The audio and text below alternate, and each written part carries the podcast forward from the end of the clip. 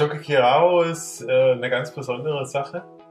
Ähm, fangen wir vielleicht mit dem einfach an. Ähm, das ist eine Tour äh, zu Inka-Ruinen, äh, die dann eben auch Chocoquirao heißen. Und ähm, die wurden erst vor in den 80er Jahren mhm. irgendwann entdeckt, äh, dass es die überhaupt gibt, diese Inka-Ruinen. Und ähm, so ganz erforscht, ähm, wie das jetzt, äh, wer das jetzt erbaut hat und wie das, wieso und weshalb. Ähm, das ist noch gar nicht so ganz da. Es wird so ein bisschen als die geheimnisvolle Schwester von Machu Picchu behandelt. Die zwei sind heute meine Gäste hier im Off the Path Podcast und sprechen über ihr peruanisches Abenteuer in den Anden. Ähm, sie sind dort gewesen für lange Zeit, äh, fast drei Monate, und äh, haben mehrere Mehrtagestouren auf eigene Faust in den Anden gemacht. Sehr, sehr cool. Sie sind sehr erfahrene äh, Wanderer und Tracker und äh, haben sehr coole Tipps mit mir und euch hier im Podcast geteilt. Es ist eine sehr lange Folge geworden, äh, sehr detailliert und sehr informativ.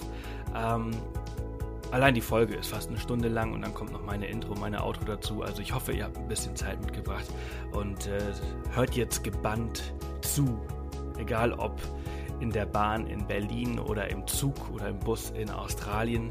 Ich weiß, dass dieser Podcast auf der ganzen Welt gehört wird und äh, liebe Grüße auch an die neuen Freunde aus den USA, die den Podcast zum Beispiel hören, um Deutsch zu lernen.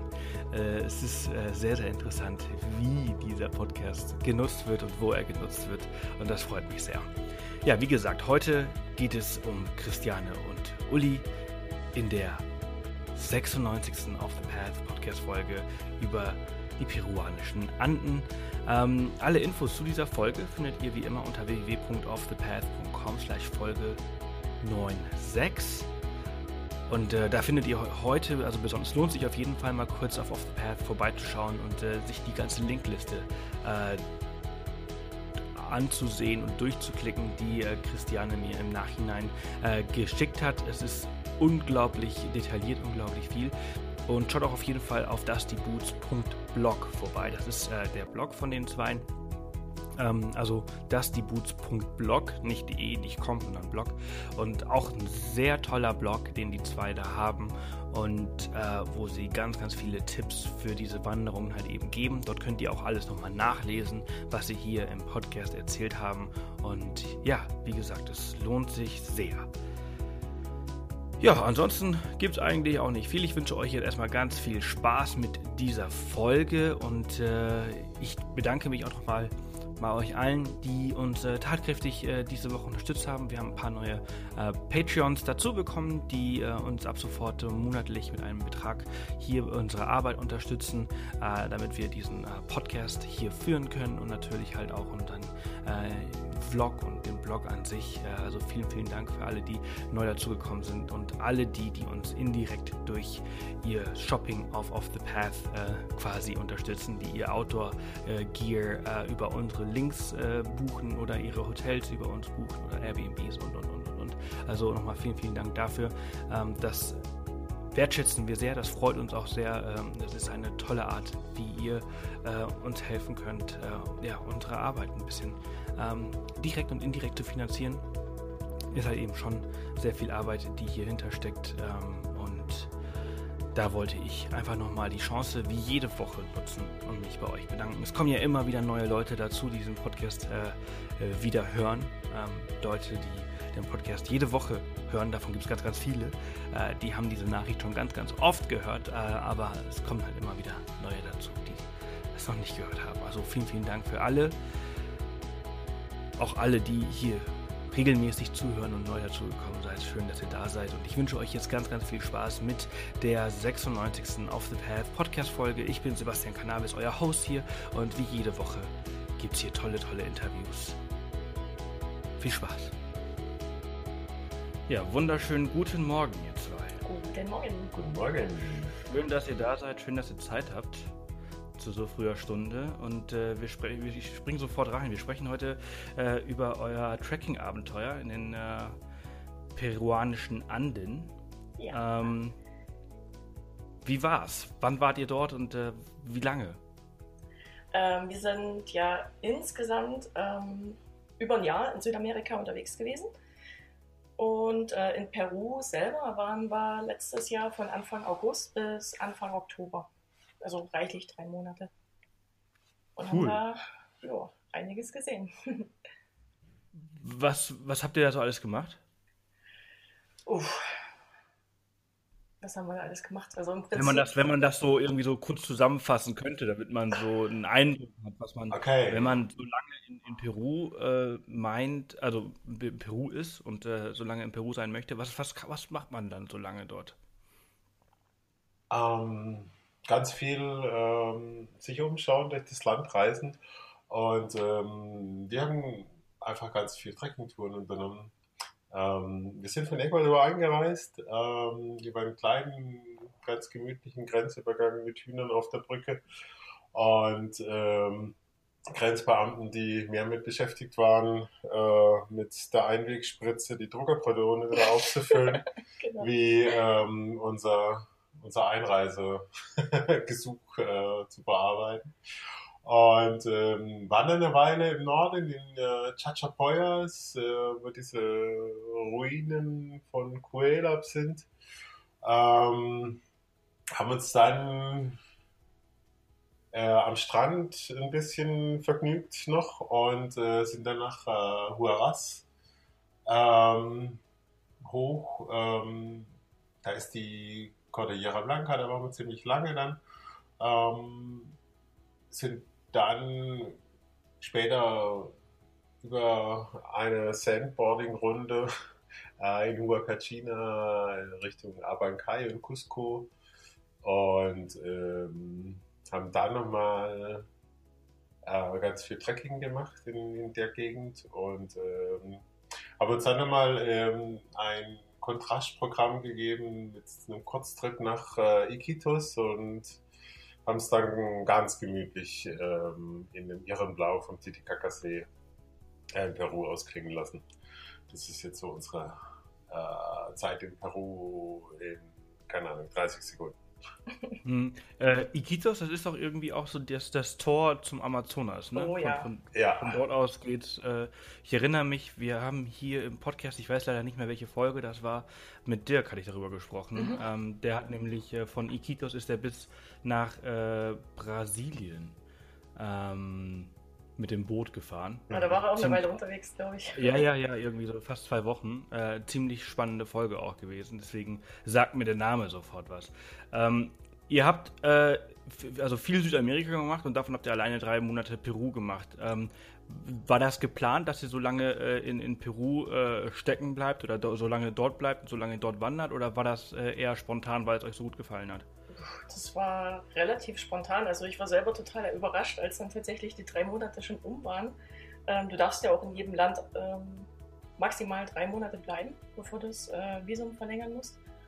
Und ähm, ehrlich gesagt, äh, also ich bin komplett ohne großartigen Plan, ohne Erwartungen dahin und war einfach so verzaubert von der Landschaft, von den Leuten, vom Essen, von ja und vor allem von den Bergen eben auch. Also es ist wirklich ein ganz anderes Kaliber als die Alpen oder irgendwelche Mittelgebirge. Da, da stehst du oben und dir haut einfach regelmäßig einen Vogel raus. Das ist so unglaublich. Okay. Und, äh, äh, ja. Kannst du das mal erklären, was, was das, diese, diese Aussicht und dieses, was du jetzt gerade so gesagt hast, so, warum hat dich das so umgehauen? Warum ist das so anders als die Alpen zum Beispiel? Weil das ist ja das, das, das der Maßstab, den wir jetzt quasi haben. Die meisten Leute kennen vielleicht, äh, in, in, in, die den Podcast zumindest hören, mhm. äh, die kennen die Alpen als, äh, als Gebirge. Vielleicht waren sie schon mal dort. Ähm, in den Anden waren sie vielleicht auch nicht unbedingt. Was, warum hat dich, haben dich die Anden so, so umgehauen und warum sind die so anders als die Alpen? Mm, also zum einen ist es ja die Höhe. Ähm, für mich war vorher ähm, die 3000er Grenze schon total spannend. Habe mich voll gefreut, als ich auf unsere Alpenüberquerung äh, ein Jahr vorher dann die 3000er geknackt hatte. Ähm, Uli ist da schon ein bisschen äh, länger und höher unterwegs. Und die Anden ist einfach mal doppelt so hoch. Und ähm, dementsprechend sind diese ganzen Bergformationen auch viel gewaltiger. Du hast da Gletscher, die äh, an Steilhängen äh, sich dran schmiegen und alles ist einfach nur unglaublich weit und unglaublich groß und ähm, viel abgeschiedener alles. Hm. Genau. Hattet ihr äh, Probleme mit der Höhe? Ähm, Nee, jein. ähm, wir sind äh, auf unserer Reise ja in, äh, in Ecuador schon ein bisschen äh, in der Höhe gewesen und haben uns so langsam Stück für Stück ein bisschen angepasst. Ähm, wir hatten uns dann auch in, äh, in Huaraz nochmal auf eine 1G-Tour geeinigt, aber es war natürlich schon auch so, dass wir an manchen Tagen mal abends äh, am Anfang mit Kopfweh hatten, was so dieses typische Höhenkrankheitszeichen ist. Ähm, Also ich erinnere mich, als ich damals in Quito gelandet bin, da ging es mir nicht besonders gut. mhm. Und ich weiß, als wir dann irgendwie auf den Vulkan, äh, weiß ich nicht, äh, kann, ja, kann sein, hochgelaufen sind. Alter, da ist mir ja, da ist mir ja, das, boah, ey. Das, das war ziemlich, ziemlich krasses Erlebnis. Bis, bis dahin habe ich, war immer alles gut und ich konnte ja, ich bin ja aus dem Bus gestiegen Mhm. oder äh, um, um den Bus gelaufen zum Pinkeln und ich bin ja beim Pinkeln schon beinahe umgefallen. ja. das, war, das war schon viel zu anstrengend und dann ähm, haben wir eine Wanderung gemacht und das war, das war die absolute Hölle. Dann hast du aber wahrscheinlich auch nicht viel Zeit, um dich vorher anzupassen, oder? Nein, wir hatten nur eine Woche in, in Ja, Ecuador. ja, das also, ist krass, ja. Also, das, also ich glaube auch, dass man, man braucht schon sehr, sehr viel Zeit, um sich daran äh, zu gewöhnen. Ne? Ja, aber selbst wenn du, selbst wenn du Zeit hast, ist es trotzdem immer noch viel, viel anstrengender, als wenn du jetzt ähm, auf, keine Ahnung, 1,5 unterwegs bist. Weil der Körper hat ja einfach nur noch die Hälfte des Sauerstoffs zur Verfügung. Also selbst Ja, ja, nach ja. einem Monat ähm, merkst du es schon immer noch. Das ist einfach nicht das Gleiche. Ich, was, ist, was ist das eigentlich? Ich glaube, man braucht mehr rote Blutkörperchen äh, im Körper, glaub, oder um ja, die der, Höhe. der Sauerstoffdruck, ähm, quasi der atmosphärische Druck, der nimmt halt ab. Und da kann die Lunge einfach bei einem Atemzug nicht mehr so viel Sauerstoff aufnehmen, wie sie das eigentlich ähm, kann äh, auf Meereshöhe mit dem eben höheren atmosphärischen Druck. Und ähm, genau, und je mehr rote Blutkörperchen da hast, umso schneller kannst du halt irgendwie das weniger, was es da noch gibt, irgendwie transportieren. Das hilft dann schon. Ähm, aber grundsätzlich ist halt einfach so, dass sich der Körper ein bisschen dran gewöhnen muss, ähm, weniger, mit weniger Sauerstoff pro Atemzug irgendwie klarzukommen. Ne? Hm. Aber richtig geil ist dann umgekehrt, wenn du lange in der Höhe warst und dann ins Tal kommst. Also wir sind jetzt von Huaraz dann wieder an die Küste gefahren mit einer Busfahrt, also was immer noch relativ langsam ist im Vergleich zum Flug, aber da springst du rum wie Duracell-Hase. Das ist echt total cool. Wie, so- wie so ein Rehkitz. Äh, sich wie, wie Superman oder Superwoman. Ja, das ist ja, das ist ja auch der Grund, warum zum Beispiel die äh, kenianische Nationalmannschaft, äh, nee, äh, nee, nicht die Nationalmannschaft, aber so die Kenianer, die Marathonläufer, die trainieren ja dann äh, so in, in Kitzbühel oder so halt in den, in den Mhm. österreichischen Alpen in der Höhe, äh, weil sie halt, äh, naja, in Kenia ist halt das meiste eigentlich alles flach und äh, dann kriegen sie halt irgendwie so mal 2000 Meter hin. Und äh, für die ist das eine große Umstellung. Und die sind halt dann viel, viel schneller, wenn sie unten sind und viel, viel äh, konditionierter und viel mehr Ausdauer und, und, und. Ja, genau. Das, das ist so ein kurzzeitiger Effekt, irgendwie so zwei, zwei drei Tage, wo, es echt äh, ganz, ganz deutlich spürbar ist. Und ich denke, das hält schon noch ein bisschen nach dann auch noch, aber wir nicht mehr so ganz, ne? Ja. Weil was sind so eure Tipps äh, für die Anpassung in der Höhe? Also viel Zeit mitbringen oder gibt es da halt irgendwie noch irgendwelche ganz besonderen Tricks? Also ich erinnere mich, dass äh, äh, unsere Guides, die haben mir damals Schokolade und äh, oh, was haben die mir noch gegeben? Irgend so ein Getränk. Ähm, Coca-Tee. nee, nee. Äh, hier Gatorade. Ah, okay, ja. Äh, also das haben die mir die ganze Zeit Mhm. gegeben und das hat zwischenzeitlich auch immer wieder geholfen. Ja, Im Prinzip ist der Haupttipp wirklich, lass es langsam angehen. Das ist das Beste, was du machen kannst. Ja, Akklimatisierung ist, äh, Genau. glaube ich, äh, Es ist ähm, diese ähm, Grundregel halt irgendwie, dass du tagsüber, wenn du unterwegs bist, möglichst höher bist wie ähm, den Schlafplatz, den du dir ausgesucht hast, sodass der Körper ähm, sich an eine höhere Höhe erstmal gewöhnt und dann aber diese Erholungsphase im Schlaf dann auf einer niederen Höhe hat. Ähm, da kann er sich ganz gut angleichen. Und ähm, auf was man auf jeden Fall achten sollte, ist auch, dass man genügend eben trinkt, ja. Ähm, damit der Körper genügend Flüssigkeit hat, dass das Blut auch entsprechend dünn ist. Ne? Je schneller das dann wieder fließt, umso eher kann sich das dann auch ausgleichen. Ja. Ähm, da muss man ein bisschen drauf achten. Ähm, Gerade wenn man zum ersten Mal dann hochgeht ähm, und die Höhenkrankheit vielleicht sich dann auch ein bisschen meldet mit einem leichten Kopfschmerz oder sowas, ähm, dann hat man einfach auch nicht mehr so viel Durst oder Appetit und wird so ein bisschen lethargisch, aber da sollte man dann ähm, sich nochmal aufraffen und auf jeden Fall schauen, dass man genügend trinkt. Ähm, genügend auf so einer Höhe ist dann ähm, sicherlich ab drei bis vier Liter. Um, um das geht es da. Ne? Also, wenn man jetzt hier in normalen Höhen bei zwei Liter am Tag irgendwie die Empfehlung hat, dann geht es da oben einfach, äh, braucht man da einfach mehr. Also das, was heißt hier auf drei, vier Liter. Vielleicht, wenn es besonders anstrengend war oder man noch viel geschwitzt hat, kann es vielleicht dann noch mehr werden. Ähm, das sollte man sich bewusst sein, dass es einfach mehr Menge ist, die, die man Flüssigkeit zu sich nehmen soll. Und ähm, das einfach ein bisschen, was ich mit der, mit der Trinkflasche, die man dabei hat, ein bisschen abmessen und durchzählen. Okay, ich, hab, ich bin an der zweiten oder dritten Flasche und es kommt das langsam. Hm. Ja, hey, und äh, das mit dem Coca-Tee war jetzt kein Scherz, ne? Also ähm, in Anden, die ganzen Leute, die dort tatsächlich leben, die sind ja den ganzen Tag äh, nur am Coca kauen. Also vor allem in Bolivien findest du eigentlich selten einen Einheimischen, der nicht eine dicke Backe hat. Und ähm, wir haben es mal probiert, es ist relativ äh, eklig. du hast den ganzen Kladderadatsch dann zwischen den Zähnen.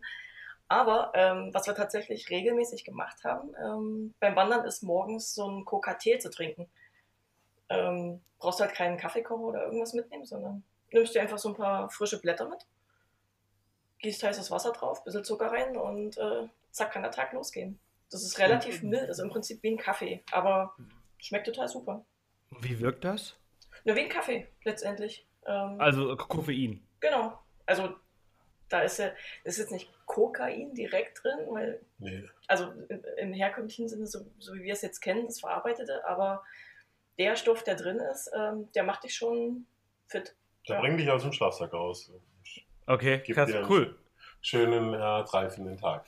Ja, aber ich, ich fand jetzt auch äh, die, die, die, Sachen, die du gesagt hast, Uli, äh, auch sehr spannend, weil ich erinnere mich, äh, also erstens, es ist halt so, wenn man, wenn man sehr aktiv ist, äh, merke ich auch immer wieder, dann ist man abends immer so schlaff und man möchte dann nichts mehr machen, ne? also besonders nichts trinken, nichts essen. Ja. So, so Dinge, die sehr, sehr wichtig sind. Und diese Geschichte mit der Höhe, dass man halt höher wandert, als man schläft, also nochmal ein bisschen extra Strecke macht, auch wenn das irgendwie sich äh, sehr ähm, übertrieben anhört und das mhm. ist halt auch irgendwie so ein bisschen äh, ähm, es braucht ja einfach viel mehr Energie, ne? Also ja. es hört sich als Verschwendung von Energie an, aber äh, dass der Körper sich halt an was Höheres gewöhnt und dann unten, wie du, wie ihr vorhin auch gesagt habt, wenn ihr unten am Meer seid, dann fühlt ihr euch wie Rehkitze, weil ihr halt an die Höhe gewöhnt seid, ne? Und ähm, das, das stimmt, das habe ich auch schon ein paar Mal gehört, dass das auch viel besser ist. Ähm, das Geile ist aber auch, ja? durch diese Anstrengung in der großen Höhe kannst du aber auch essen, was du willst. Wir haben uns da ein Snickers nach dem anderen reingeknallt, wenn es ein Pass hochging. Ähm, dein Körper sagt dir dann schon relativ genau, was er braucht. Und in der Regel ist das äh, irgendwas Süßes oder irgendwas, keine Ahnung, Nüsse oder so. Also du brauchst einfach auch irre viel Energie. Und wenn du die hast, dann geht es eigentlich ganz gut. Du musst halt regelmäßig nachschieben. Wir haben dann wirklich ja. so alle, weiß nicht, alle zwei Stunden oder so, haben wir dann echt äh, was gegessen. Was in den Alpen auch überhaupt nicht nötig ist.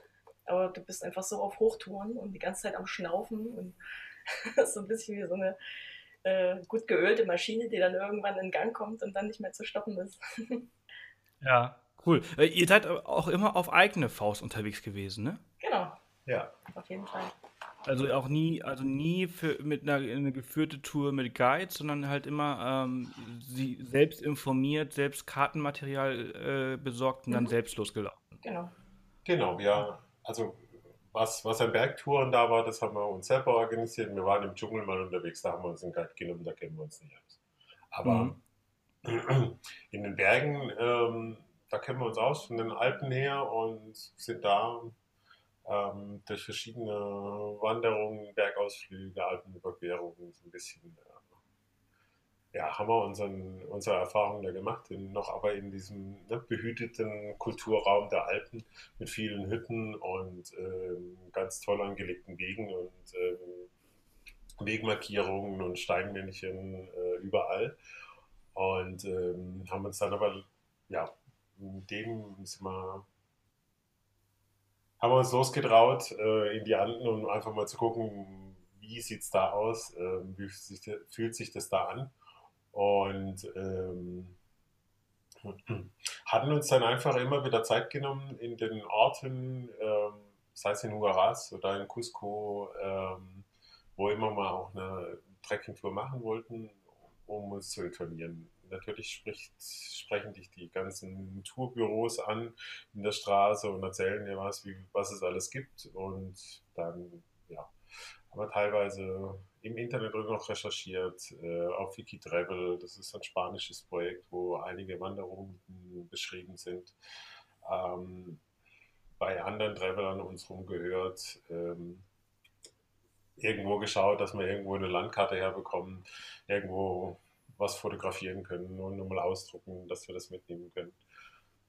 Ähm, ja, so eine grobe Toureinteilung erzählen manchmal die die Tourbüros, ähm, ja, es geht dann am ersten Tag dahin und am zweiten Tag dahin. Dann hat man so eine grobe Idee, ähm, wie die das machen. Und ja, im Internet gibt es so ein paar eben Blogs, äh, die, die was beschreiben, aber ja, es ist aufwendig.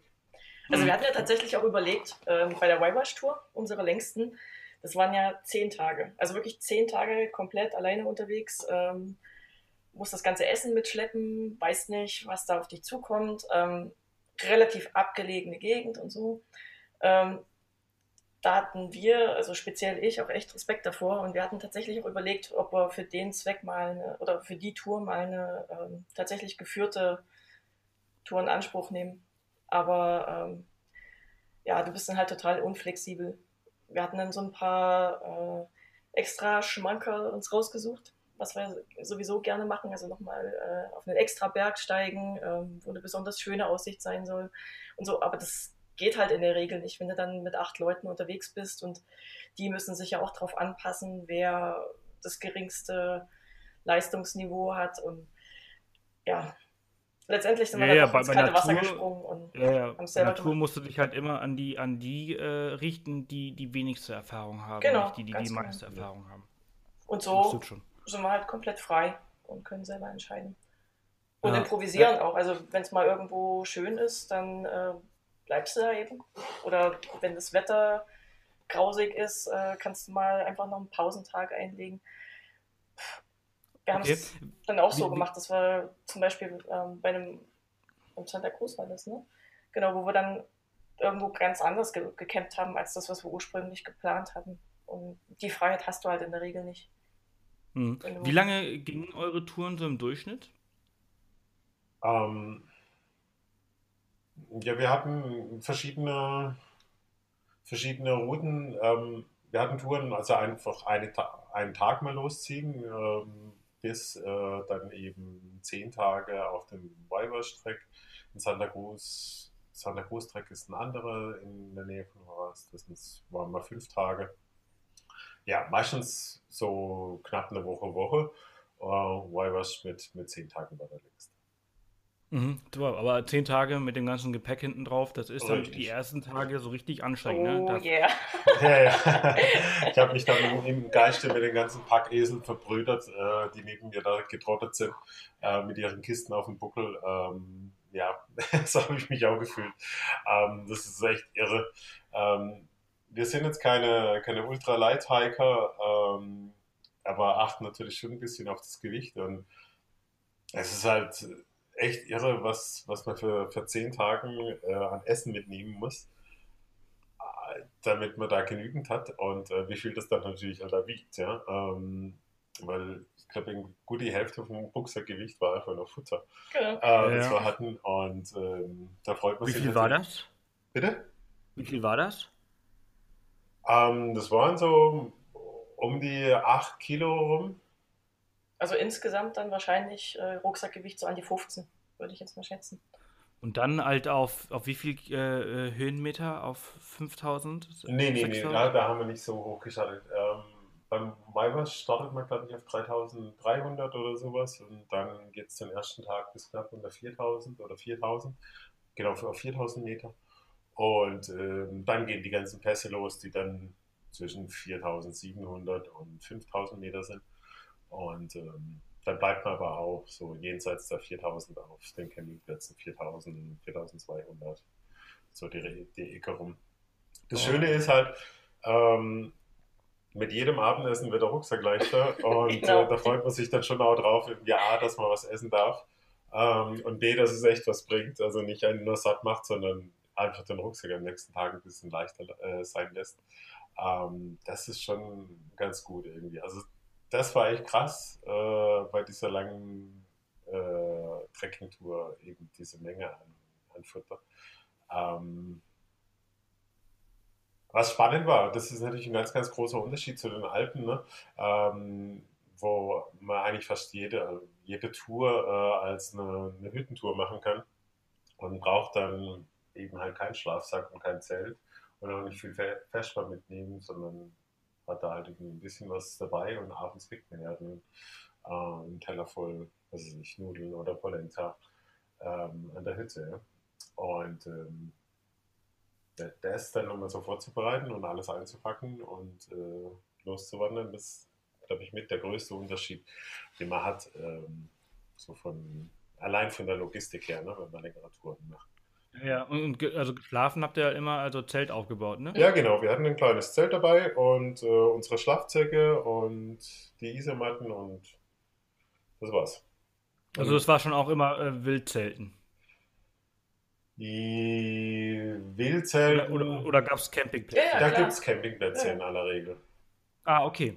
Okay, und also woher wusstet ihr, wo ihr hin müsst? Also du hast, äh, Uli, du hast vorhin erzählt, also ein paar Blogs habt ihr so zum Beispiel gehabt, wo ihr euch äh, informiert habt. Kannst du mal so ein bisschen was teilen, wo man äh, die Infos findet, wenn man äh, jetzt so guter Tracker ist, äh, dass man das auf eigene Faust machen kann. Ähm, wie findet man die Infos äh, zu, zu euren Wanderungen? Habt ihr, ihr habt wahrscheinlich was darüber geschrieben auf eurem Blog. Mhm. Ähm, das könnt ihr gerne teilen, aber wo sonst noch? Okay. Ähm, wir haben auf äh, unserem Blog jetzt äh, einige, also unsere Touren eben beschrieben. Da findet man ähm, die Beschreibung mit äh, tollen Sehnsuchtsfotos äh, und ähm, wir nennen sie Infopakete. Das sind nochmal extra Seiten zu jeder Tour, wo wirklich, äh, wo wir klein auf, aufgeschlüsselt ähm, das dargestellt haben was es braucht, wie die Route ist. Äh, ist eine Landkartenskizze, teilweise eine Höhenkarte mit dabei. Ähm, solche Sachen. Das ist das, was wir ähm, bei uns auf äh, dasdiepuls.blog ähm, anbieten. Ähm, ich habe ähm, das wikitravel.es, äh, das ist eine spanische Seite oder ein spanisches Projekt. Ähm, das sind viele äh, Touren beschrieben, also so in diesem Wikipedia-Style. Ähm, sieht auch so ähnlich aus, ist aber nur auf Spanisch verfügbar. Ähm, da kann man uns ein bisschen orientieren. Es gibt noch so eine Seite von, ich glaube, zwei Neuseeländern, die heißt Adventure Junkies. Ähm, die haben auch nochmal schöne, schöne Berichte und ein paar Informationen. Ähm, da kriegt man was her. Meistens ist dann so, dass man in den Hostels vor Ort noch ein paar Informationen bekommt von den Hostelbesitzern, die teilweise irgendwie vielleicht früher auch mal Trekking Guides waren und so ihre Karriere im Tourismus gestartet haben und irgendwann beim ähm, sich ein eigenes Hostel aufgemacht haben. Ähm, in Huaraz gibt es ähm, noch das äh, Casa de Guias, das Haus der, der Trekkingführer oder der Bergführer. Die haben noch so ein paar Informationen ähm, und eben für Peru die Cordillera Blanca und äh, diese Cordillera Huayhuash. Äh, da gibt es äh, Karten vom Alpenverein. Ähm, also wirklich diese 1 zu 25.000 Auflösungen, also die, die gut aufgelösten Alpenvereinskarten. Ähm, das gab es mal einem Projekt von ein paar Österreichern, die das kartografiert haben. Die kann man sich kaufen. Ähm, am besten ist, man kauft sie sich hier und nimmt sie dann mit äh, und verkauft sie in Peru. Ähm, da kriegt man auch welche, ähm, sind aber sehr teuer. Mhm. Naja, also grundsätzlich war es ja wirklich so, ähm, selbst mit der ganzen Zeit, die wir hatten, ähm, wir hatten jetzt keine Begrenzung von drei Wochen oder so, ähm, war es relativ schwierig, an Detailinfos zu kommen. Also auch die meisten Blogs schreiben entweder über geführte Touren oder ähm, bleiben eher so ein bisschen an der Oberfläche, also mit, mit, schönen Bildern und da haben wir das gesehen, da haben wir das gemacht. Und ähm, wir fanden es relativ aufwendig, ähm, diese ganzen organisatorischen Infos zusammenzukratzen, wann fährt welcher Bus wohin. Ähm, letztendlich war das für uns ja auch der äh, Startpunkt für unseren Blog oder der, der Grundgedanke, wo wir uns gedacht haben, so, so richtig ins Detail gehen relativ wenige. Und wer das Spanische nicht mächtig ist, der ist so ein bisschen aufgeschmissen. Ja. Und die, mhm. die Lücke wollten wir dann eben schließen. Finde ich cool. Es ist, ist halt tatsächlich so, ne? das sehe ich auch immer wieder, dass äh, äh, Blogger schon immer sehr an der Oberfläche äh, kratzen und sich dann nicht die, das, was wir eigentlich können und der Vorteil, den, den, den wir haben, ist, über kleine Themen sehr detailliert zu berichten. Uh, und uh, viele nutzen das nicht aus. Ähm, auch einer unserer Ansprüche bei, bei Off the Pad es, super detaillierte Beiträge zu mhm. veröffentlichen.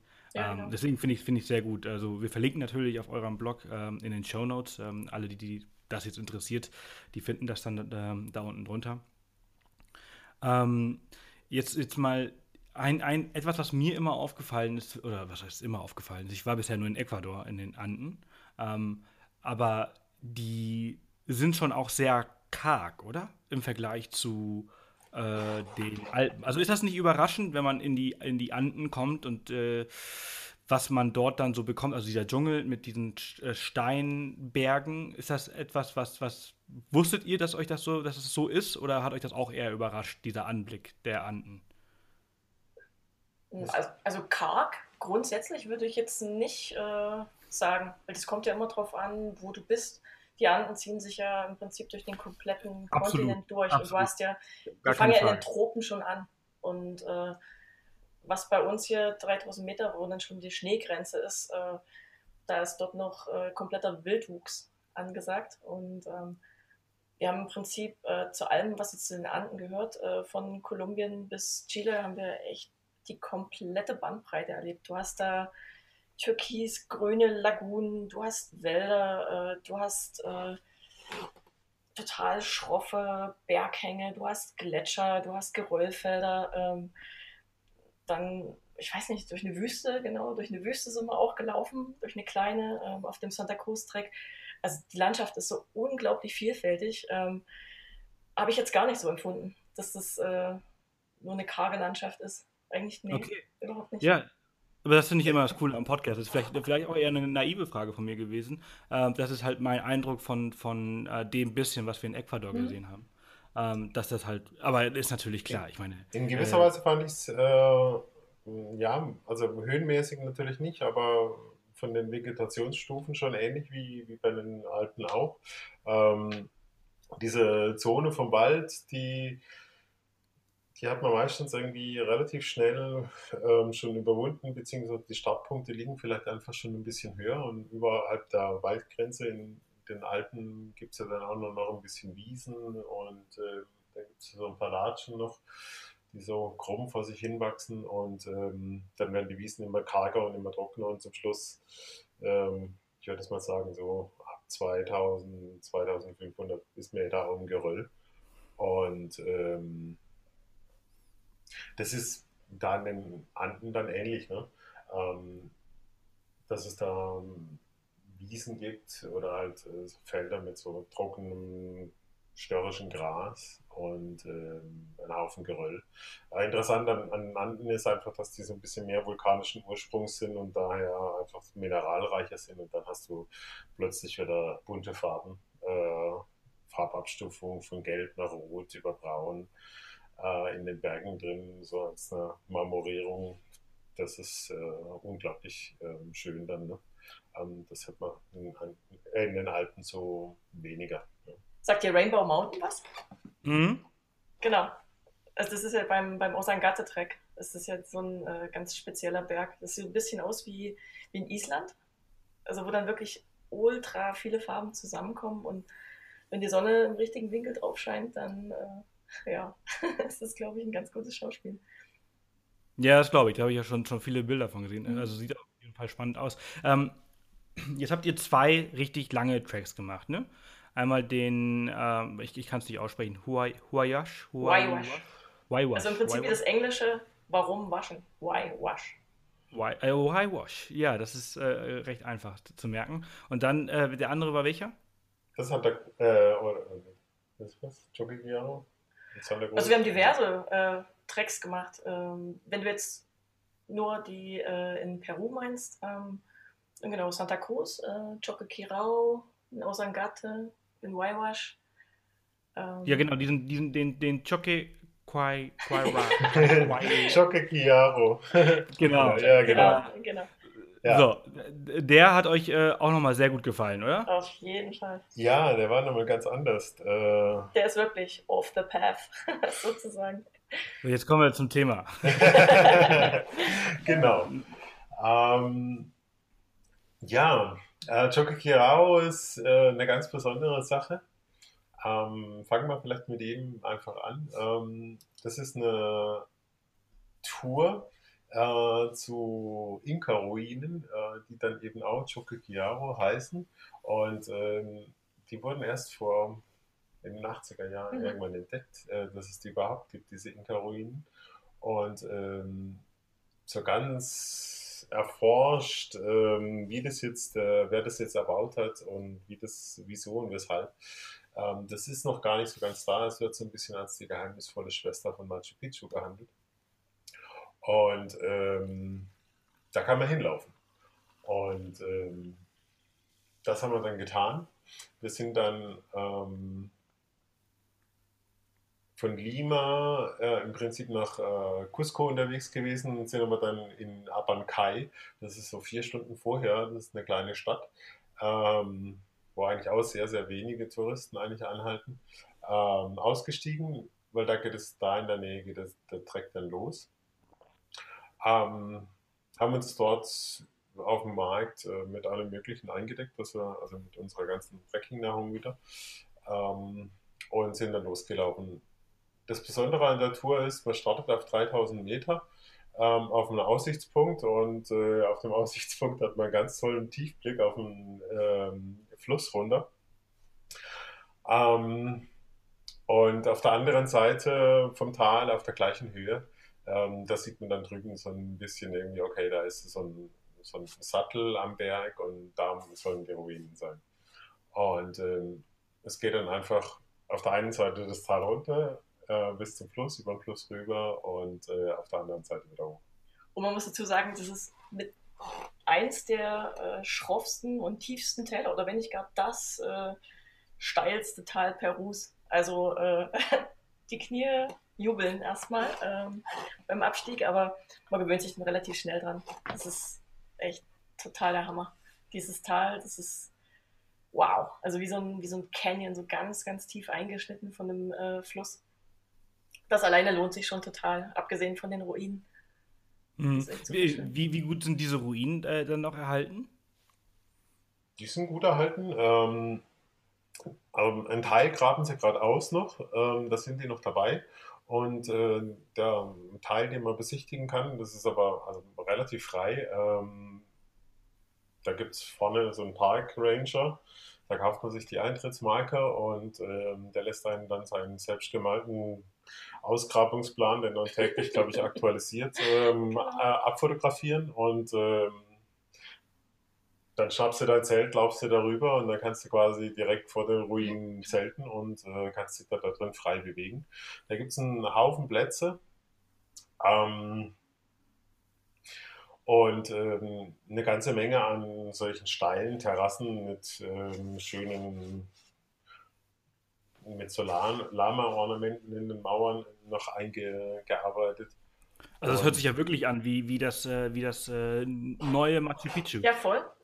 Ja, und das Coolste ist halt wirklich, du bist dort mehr oder weniger allein. Also wir haben ja lange überlegt, ob wir uns Machu Picchu ähm, tatsächlich geben oder nicht und haben uns dann dagegen entschieden, eben weil A, teuer, B, komplett überlaufen ähm, und C, wir dann von Chocolate gehört haben, was ja im Prinzip die gleiche Zeit ist, äh, mehr oder weniger, und die gleiche, äh, der gleiche Architekturstil, nur eben, dass du dann quasi machen kannst, was du willst. Also es ist halt echt voll geil. Du kannst innerhalb dieser Ruinenanlage zelten und wenn du einmal drin bist, kannst du da rumlaufen, wie du willst. Da kommt keiner mehr und will irgendwas sehen und kontrollieren und äh, Abfahrtszeiten von irgendeinem Bus oder so. Nee, du bist dann einfach drin und kannst es genießen, so wie du willst. Und wir haben dann ganz oben, also ich glaube um drei oder so, sind wir dann hochgestiegen zu den Ruinen. Und so gegen sechs, halb sieben geht dann die Sonne unter und das war echt so der Hammer, wenn du dann in dieser Ruinenanlage bist, die meisten Touristen oder Wanderer dann schon abgestiegen sind. Und wir hatten diese komplette Anlage beim Sonnenuntergang für uns. Das war echt unfassbar schön. Wirklich cool. total geil. Das ist ein ganz besonderes Licht. Ähm, das wird dann so richtig, äh, richtig golden, ähm, weil die Sonne dann ähm, so quasi über dem Amazonasbecken schon fast dann untergeht und da ja, wird die, ist, ist die Luftfeuchtigkeit so ein bisschen höher und das, das macht dann alles so in so einem Gold, hüllt alles in den goldenen Schein. Ähm, das war schon sehr, sehr bewegender Moment. Ja. Und es hat halt auch noch so einen ungeschliffenen Charme. Da ist diese ganze Tourismusboom noch nicht ausgebrochen. Ähm, die paar Leute, die dort äh, ihre Esel äh, feil bieten, sind in der Regel langsamer unterwegs als die Touristen, wenn sie überhaupt aufschlagen. Ähm, dann gibt es überall so kleine ähm, Hütchen, ähm, bei den Zeltplätzen, wo die Leute auch noch selber kochen und wirklich Bock haben, sich mit dir zu unterhalten. Und es ist alles noch ganz entspannt und ähm, ja, so ein bisschen alternativer. Also wie ich gesagt habe, wirklich off the path. So, da bist du noch. Ja, das hört sich, das hört sich total geil an. Ja, ja, ja das hört sich total. Wie, wie lange, wie lange äh, hat dir diese Wanderung oder dieses Trekking äh, gedauert? Also von Aufstieg bis Abstieg? Um, es sind äh, im Prinzip vier, man kann es als vier oder fünf Tage machen, je nachdem, ähm, wie lange man sich da Zeit nehmen will in den Ruinen. Mit vier Tagen kommt man ganz gut hin. Ähm, man läuft halt eben los an dem Startpunkt, das ist so ein bisschen außerhalb von einem kleinen Dorf. Ähm, da kommt man mit einem Kollektivo und Taxi hin.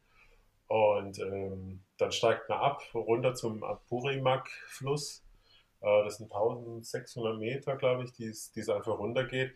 Das Klima ist sehr, schon sehr tropisch, es ist sehr warm. Also es ist jetzt nicht so, so kalt wie oben in den Anden, wo was nachts gefriert. Es ist immer eigentlich warm, da ist eigentlich immer T-Shirt-Wetter, auch, auch, nachts. Ähm, das ist ganz angenehm. Man braucht da jetzt äh, zwar schon ein Zelt, ähm, aber, aber keinen sehr dicken Schlafsack. Ne? Also wenn man so ein bisschen eher die wärmeren Regionen nur haben will, dann lässt sich das da auch ganz gut verbinden mit. Und ähm, steigt dann auf der anderen Seite wieder hoch. Zu empfehlen ist auf jeden Fall ähm, an den Tagen, wo man gleich mit dem Aufstieg beginnt, morgens um fünf schon schauen, fünf, sechs schon schauen, dass man auf, auf dem Bein ist und, ähm, und aufsteigt. Weil dann ist die Sonne noch nicht im Tal. Und ähm, dann ist es noch ein bisschen kühl und das ist sehr, sehr angenehm. Das haben wir am ersten ja, am zweiten Tag, wo wir dann aufgestiegen sind, da haben wir das verpasst. Da sind wir irgendwie. Haben wir gebummelt? gebummelt und haben, sind nicht richtig aus den Federn gekommen und irgendwie waren wir nicht so ganz im Tritt. Und da sind wir erst, glaube ich, um neun losgekommen, da hat die Sonne schon reingeknallt und dann muss man irgendwie noch die, was weiß ich, über 1000 Meter hochsteigen. Und bei 30 Grad dann irgendwie, das war dann irgendwann echt super anstrengend. Ähm, Drum die Empfehlung für alle, die es äh, planen, an den Tagen, wo er gleich hochläuft, um sechs äh, unterwegs sein. Dann ist alles super. Ähm, genau, da kommt man oben äh, am zweiten Tag, am Nachmittag, ähm, irgendwann bei den Ruinen oben an, kann sich da ähm, sein Zeltchen aufbauen und ähm, ein bisschen, ja, eben sich noch Zeit lassen, nochmal ein bisschen erholen von dem langen Aufstieg und ähm, dann gegen drei, halb vier läuft man dann einfach nur mal rüber, hoch zu den Ruinen und schaut sich dann die ganzen Hänge und die Gebäude an. Da stehen auch so Häuser rum, also so, da sieht man dann auch ganz genau, dass es äh, dieselbe Epoche sein muss wie, wie von Machu Picchu. Es sind nicht so viele Häuser, die da stehen, ähm, aber die sind so vom dem Giebelwinkel und von der, von der Bauweise, von den Abmessungen her ähm, ganz ähnlich.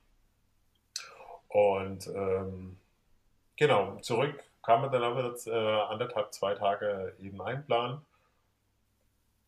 Und das ist derselbe Weg. Ähm, verlaufen kann man sich da eigentlich gar nicht, weil es gibt einen Weg, der runtergeht und es gibt einen Weg, der hochgeht.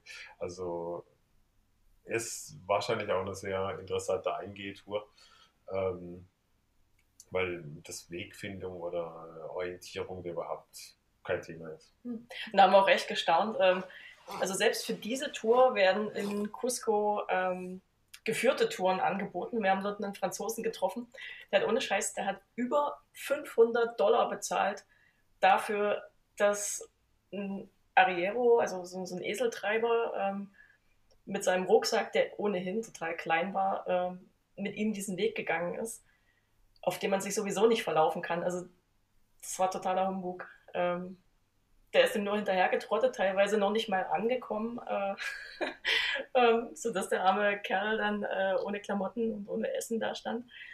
Ähm, also die Tour muss man auf jeden Fall nicht mit Guide machen. Es gibt nur einen Weg, der geht runter, der geht wieder hoch. Da kann man sich überhaupt nicht verlaufen. Unmöglich. Cool. Also es hört sich auf jeden Fall total geil an. Also ich äh, also so wie es ihr, ihr, es beschreibt, ist es schon sehr, sehr cool. Also ich bin mir sicher, dass der ein oder andere es euch nachmachen wird, äh, nachdem er diese Folge gehört hat, weil äh, ich würde es sofort machen. Und es hört sich halt wirklich nach einem richtigen Geheimtipp äh, im Vergleich zu Machu Picchu an, wo du halt sehr, sehr gute Photoshop-Künste haben musst, um noch ein Bild mit den äh, Ruinen allein zu haben. genau, da, die, die brauchst du da nicht. genau, da musst du einfach nur auf den Auslöser klicken. Genau, dann ist schon alles perfekt. Du wartest, bis die Sonne untergeht und dann wird es mehr und mehr golden und äh, total schön. Cool. Ja, sehr schön. Äh, also vielen, vielen Dank, dass ihr das äh, mit uns geteilt habt. Äh, was was gibt es noch so für, für ein bisschen kürzere Tracking-Touren in, in Peru, die ihr empfehlen könnt? Also es ist ja generell empfehlenswert, bevor man eine lange Tour macht, erstmal so kleine Akklimatisierungstouren zu starten. Und ähm, für jemanden, der in der Cordillera Blanca oder, oder Waiwash unterwegs sein möchte, ist ja sowieso Huaraz der Ausgangsort, ähm, wo viele, viele Touren dann einfach losgehen.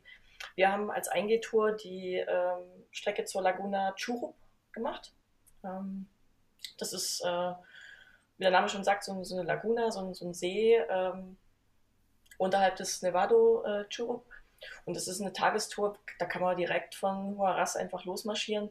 Super, super schön, ähm, gut gepflegter Weg. Im Prinzip auch so ein Ding, wo du dich eigentlich überhaupt nicht verlaufen kannst. Ähm, du siehst dann die ganze Zeit äh, diesen riesen Berg vor dir. Die Landschaft ist total schön. Rechts und links dann diese ganzen Bauernhäuser und Wiesen und, und äh, ja, und genau. Mit den Riesendornen. Die äh, Bauern kommen dir dann entgegen mit ihrem Vieh, äh, wollen dir deine Wanderschuhe abquatschen. ähm, also ist auch super, super schön. Ähm, je nachdem, wie das Wetter ist, leuchtet das Wasser dann total schön und ähm, das ist echt eine sehr, sehr empfehlenswerte Tour. Ähm, dann gibt es noch die Laguna 69 die dann ähm, beim Santa Cruz Trek in der Nähe ist, weswegen wir die beiden Touren verbunden haben. Also wir haben die jetzt nicht als Eingehtour gemacht, sondern haben die im Prinzip an den Santa Cruz Trek noch hinten dran gehangen. Aber relativ viele Leute machen das als Tagestour, um sich so ein bisschen an die Höhe zu gewöhnen. Und ähm, die war auch super schön. Also wenn man mal türkises Wasser in der Höhe sehen will, dann ist das auf jeden Fall der richtige Ort. Das ist so ein mhm unglaublicher Farbkontrast.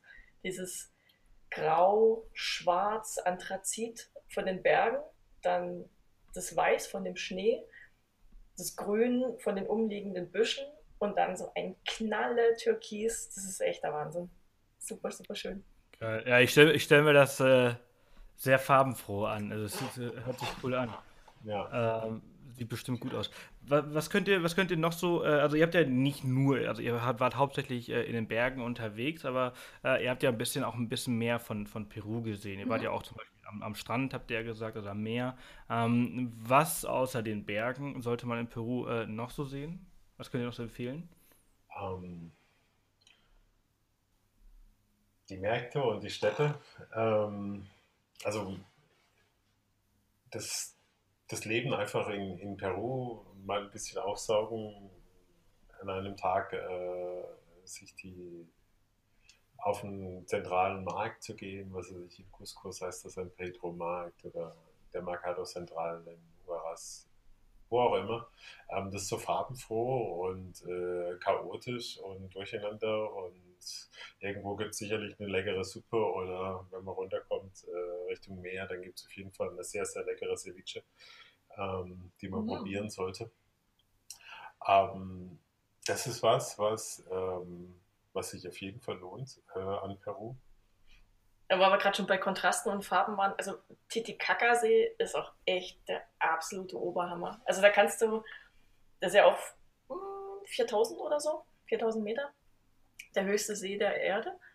Und ähm, da ist es wirklich so, dass du alles, was du jemals im Kunstunterricht über ähm, die äh, Perspektivgesetze der Kunst äh, gelernt hast, kannst du einfach mal komplett knicken. Also diese Verblauung, die äh, in der Ferne stattfindet oder dass die Luft ähm, verschwommener wird, dass das Bild verschwommener wird, dass die Farben verblassen. Alles, was man so nutzt, äh, um Tiefe zu erzeugen im Bild, kannst du dort komplett vergessen, weil die Luft ist so klar und so trocken, ähm, dass alle Farben total knallen und es ist egal, ob das jetzt zwei Meter von dir entfernt ist oder ob das zwei Kilometer oder 200 Kilometer sind.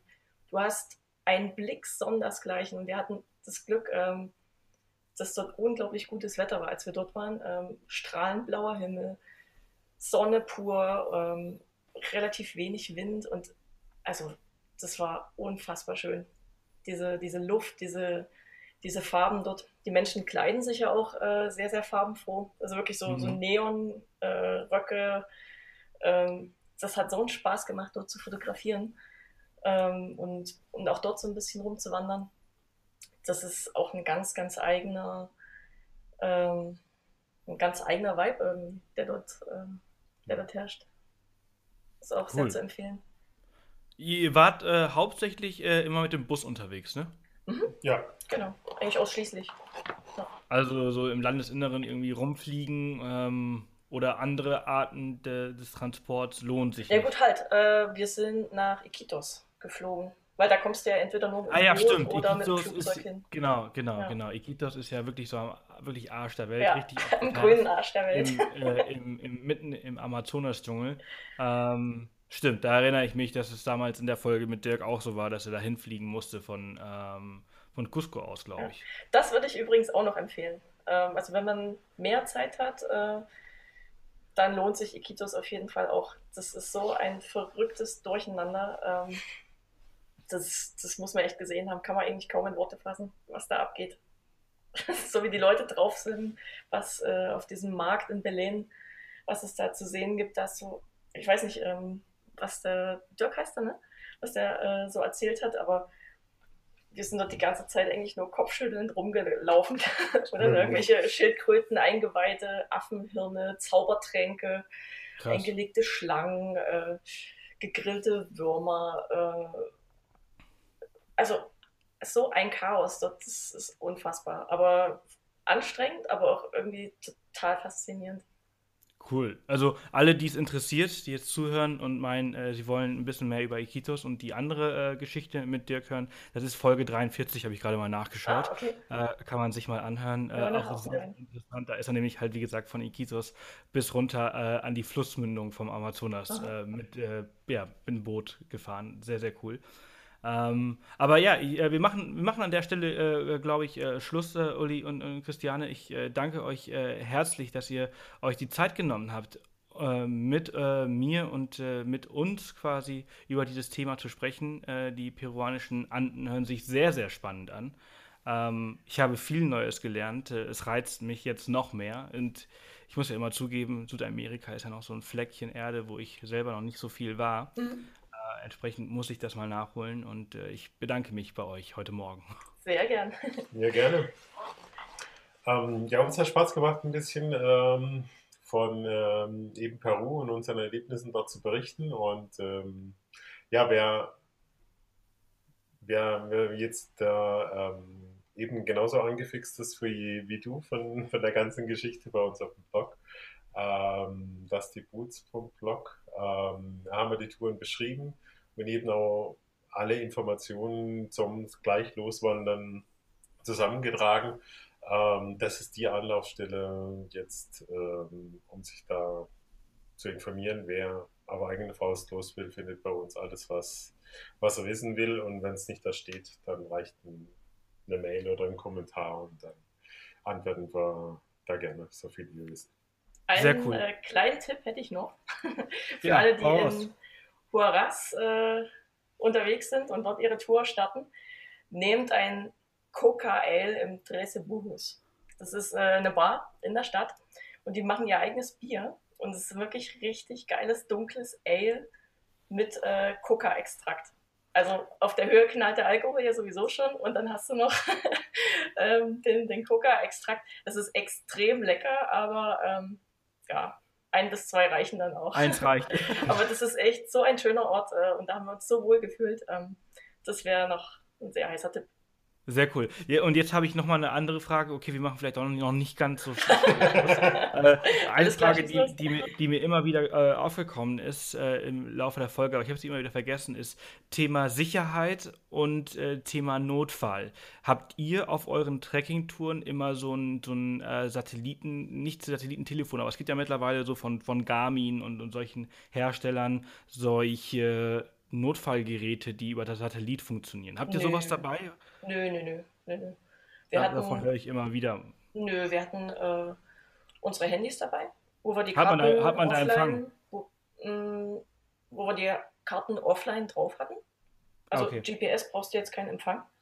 Ähm, dann die Karten ausgedruckt noch dabei und ähm, so ein paar Notfallnummern, die wir, wenn Empfang gewesen wäre oder wenn Empfang ist, ähm, die man wählen kann. Ähm, ja, im Prinzip ist es wirklich äh, in den Anden, in Peru speziell, einfach eine Frage der Eigenverantwortung. Man muss einfach wirklich gut auf sich aufgeben, äh, acht geben und, und gucken, dass man sich nicht äh, überschätzt. Das ist schon hm. wichtig. Man ist einfach mehr ab vom Schuss als hier. Würdet ihr denn solche Geräte empfehlen? Also ohne, äh, ohne damit Erfahrung zu haben, ist es schwer, was zu empfehlen. Ähm, kann ich jetzt ehrlich gesagt nicht sagen. Ja, also es so, auf diesen Touren ähm, werden ja auch geführte Touren eben angeboten. Und ähm, auch äh, um den Waiwash rum ist zwar sehr abgeschieden, ähm, aber auch da wohnen noch ein paar Bauern. Ähm, die dich sehr wohl im Blick haben und ab und zu passen sich mal ein paar Kinder ab und äh, betteln um Schokolade. Ähm, das sind schon Menschen noch da. Also wenn, man sollte wahrscheinlich irgendwie nicht allein losziehen. Ähm, das ist auf jeden Fall mal ein Sicherheitstipp, ne? weil wenn man dann nicht mehr gehen kann, dann kann man auch keine Hilfe mehr rufen. Ähm, wie die Handy-Netzabdeckung ist, weiß ich nicht, weil ich habe mein Handy immer auf Flugmodus geschaltet, damit die ähm, die Akkulaufzeit entsprechend äh, lang ist und ich Telefon, äh, ich äh, Fotos mitmachen kann, beziehungsweise mal eine Peilung, eine Ortspeilung vornehmen kann mit dem GPS, ähm, zu gucken, wo ich tatsächlich bin. Ähm, genau. Wenn man auf so, so, so einem Track unterwegs ist, wo auch Routen, äh, also geführte Touren durchgeführt werden, dann ähm, findet man da auf jeden Fall nochmal andere Leute im Notfall, die einem helfen können vielleicht. Mhm. Ähm, weiß ich, äh, wenn man sich einen Fuß verknackst hat und noch so einigermaßen gehen kann, äh, dass man dann seinen schweren Rucksack vielleicht noch auf einen Esel verteilen kann, ähm, ähm, damit man dann quasi raushumpeln kann. Oder ähm, wenn es ganz äh, wild ist, dass man dann irgendwie auf einem Esel sich transportieren lassen kann. Die, die Leute helfen dann da auch und ähm, da ist, lässt man, wirst du wahrscheinlich im Stich gelassen. Ähm, man ist nicht ganz, ganz allein, ne? also, ähm, aber von dem her, ja. Und die Gefahr, dass so richtig was äh, Schlimmes passiert, ist auf den Routen, die wir gemacht haben, auch relativ gering. Also wir haben ja vor allem in den Alpen schon relativ viele Touren gemacht mit äh, Kletterpassagen und so weiter. Das ist jetzt äh, in den äh, Trekkingtouren in Peru jetzt eher weniger. Die sind eher lang und anstrengend und hoch, aber jetzt nicht so ausgesetzt. Du läufst jetzt nicht über irgendeinen Grat, wo du dann äh, runterfällst und sofort weg vom Fenster bist. Ähm, hm. Die Gefahr ist da weniger gegeben. Okay, Okay, super. Das war also, wie gesagt, das war noch die eine Frage, die mir immer, immer wieder durch den Kopf geschwört ist und ich am Ende irgendwie doch vergessen habe, weshalb ich sie nochmal fragen wollte. Äh, ich danke euch zwei äh, zum zweiten Mal, dass ihr euch die Zeit genommen habt. Äh, euren Blog natürlich, den verlinken wir mit euren Beiträgen natürlich in den Show Notes. Und äh, dann wünsche ich euch jetzt noch einen ganz tollen Tag und äh, danke, dass ihr da wart. Super, dann danke ja. dir und äh, gute Besserung. Ja, genau. Danke, tschüss. Bis bald. Tschüss. Okay, tschüss. Ja, das war sie auch schon wieder, die 96. Off the Path Podcast-Folge. Toll, oder? Also ich finde, die zwei haben richtig viel Tolles erzählt. Es ist eine sehr spannende Folge ge geworden und halt auch so richtig off the path. Ne? Also, ähm, so wie es sich das anhört. Also ich glaube, Machu Picchu lohnt sich schon auch. Und wir haben auch im Nachhinein also im Anschluss zu der Folge auch nochmal ein bisschen über das Thema halt auch gesprochen, weil wir das irgendwie gar nicht mehr in die Folge selbst reinbekommen haben. Ähm, aber es ist halt schon so. Machu Picchu kannst du irgendwie, glaube ich, immer machen. Es ist recht einfach, dorthin zu kommen. Äh, führt ja mittlerweile auch ein Zug irgendwie hin. Aber so alles andere, so was die zwei hier jetzt gemacht haben, ähm, das kannst du halt auch wirklich nur machen, wenn du noch fit bist. Machu Picchu kannst du vielleicht auch noch später irgendwann machen. Und äh, die Sachen, die sie jetzt so erlebt haben in den peruanischen Anden, die hören sich auch extrem spannend an. Also Dinge, die ich auf jeden Fall äh, mir vorstellen könnte, dass ich sie irgendwann mache. Äh, allgemein sage ich das, glaube ich, irgendwie jede Woche, weil ich, glaube ich, selbst der größte Fan des Podcasts bin, weil ich jede Woche aufs Neue inspiriert bin über die Geschichten meiner Gäste hier. Also es ist einfach total toll, äh, wer sich hier so alles Zeit nimmt, um äh, mit mir über ihre Abenteuer zu sprechen und äh, sie mit euch quasi auch teilt. Also ganz, ganz toll auch nochmal an dieser Stelle. Äh, vielen, vielen Dank an Christiane und Uli, dass ihr euch die Zeit genommen habt, ähm, um mit mir darüber zu sprechen, hier in der 96. Off the Path Podcast Folge. Und äh, für alle die, die jetzt sagen, boah, ich möchte mehr darüber erfahren, ich möchte mehr darüber lesen, ein Podcast, der reicht mir nicht, ähm, dann geht auch auf jeden Fall auf offthepath.com und schaut euch dort die ganzen Links an. Ähm, zum Blog von äh, Christiane und Uli, dustyboots.blog, äh, aber halt auch zu weiteren Informationen. Also geht auch auf jeden Fall auf www.offthepath.com slash Folge 96. Und äh, wenn ihr äh, Christiane und Uli weiterhin folgen wollt, dann geht auf deren Blog dustyboots.blog. Nicht de, nicht com, sondern .blog. Ähm, dort findet ihr auch natürlich auch einen Link zu deren Social Media äh, Accounts, also auch auf Instagram. Lohnt sich auch zu folgen. Tolle Bilder von unterwegs, von ihren Wanderungen. Und ja, das war's für diese Woche, würde ich sagen. Ähm, eine weitere Folge neigt sich dem Ende. Äh, am Samstag kommt endlich die Abenteuer-Happen-Folge aus ähm, British Columbia. Die wollten wir eigentlich schon letzte Woche veröffentlichen, aber ähm, allerdings hat da unser Host ein bisschen rumgezickt und äh, ich habe es irgendwie das ganze Wochenende nicht äh, hochladen können. Entsprechend kommt es jetzt halt die, diese Woche. Diese Woche Samstag also unbedingt dran denken, wieder in den Podcast einzuschalten, denn da kommt eine neue Abenteuerhappen-Folge von Line und von mir. Und äh, ja, ich wünsche euch jetzt erstmal ganz, ganz viel Spaß, eine tolle Woche und denkt dran, am Donnerstag, wenn alles gut geht und unser Host nicht rumzwickt, dann geht am Donnerstag eine, ein neuer Podcast von Off the Path online. Ja, also wir packen die mittendrin Folgen nicht hier in den Podcast, den ihr schon abonniert habt, denn der Grund ist, ihr müsst dabei sehr konzentriert sein, wenn ihr den Podcast hört und ihr dürft nicht abgelenkt sein. Den Off the Path Podcast, den hört ihr ja oftmals so nebenbei, wenn ihr irgendwie unterwegs seid, vielleicht auf dem Fahrrad beim Joggen. Und der neue Podcast, das dürft ihr dann nicht beim Fahrradfahren oder beim Joggen oder beim Autofahren den Podcast hören, sondern ihr müsst es dann wirklich so zu Hause machen oder in der Bahn, wenn ihr irgendwo seid, wo ihr euch in irgendwas wirklich reinsteigern könnt. Ja, so viel sei gesagt, es ist sehr, sehr cool, sehr, sehr spannend.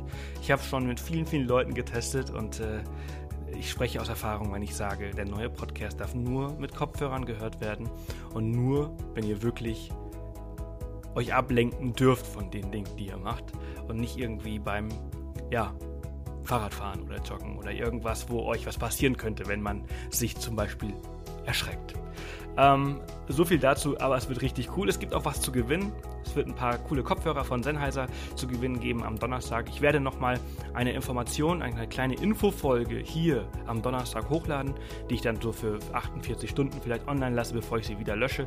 Also ich sage euch nochmal Bescheid. Abonniert auch den ähm, Off the Path Newsletter. Würde mich auch freuen, dann kriegt ihr den Newsletter, wenn alles online geht und wenn alles funktioniert hat. Aber ich sage euch was, das wird revolutionär. Wir sind die ersten und einzigen in Deutschland, die diese neue Technik nutzen und so einen Podcast haben. Und äh, für einen Reisepodcast ist dieses 3D-Audio einfach revolutionär. Ich freue mich drauf, ich hoffe ihr auch und ich wünsche euch jetzt einfach noch ein paar tolle Tage bis Donnerstag. Äh, und äh, wenn ihr Donnerstag irgendwie skippen solltet, dann bis Samstag und wenn ihr das skippen solltet, dann bis Dienstag. Also es gibt viele Möglichkeiten, wie wir uns wieder hören und ich wünsche euch jetzt ganz viel Spaß. Bis dann. Tschüss.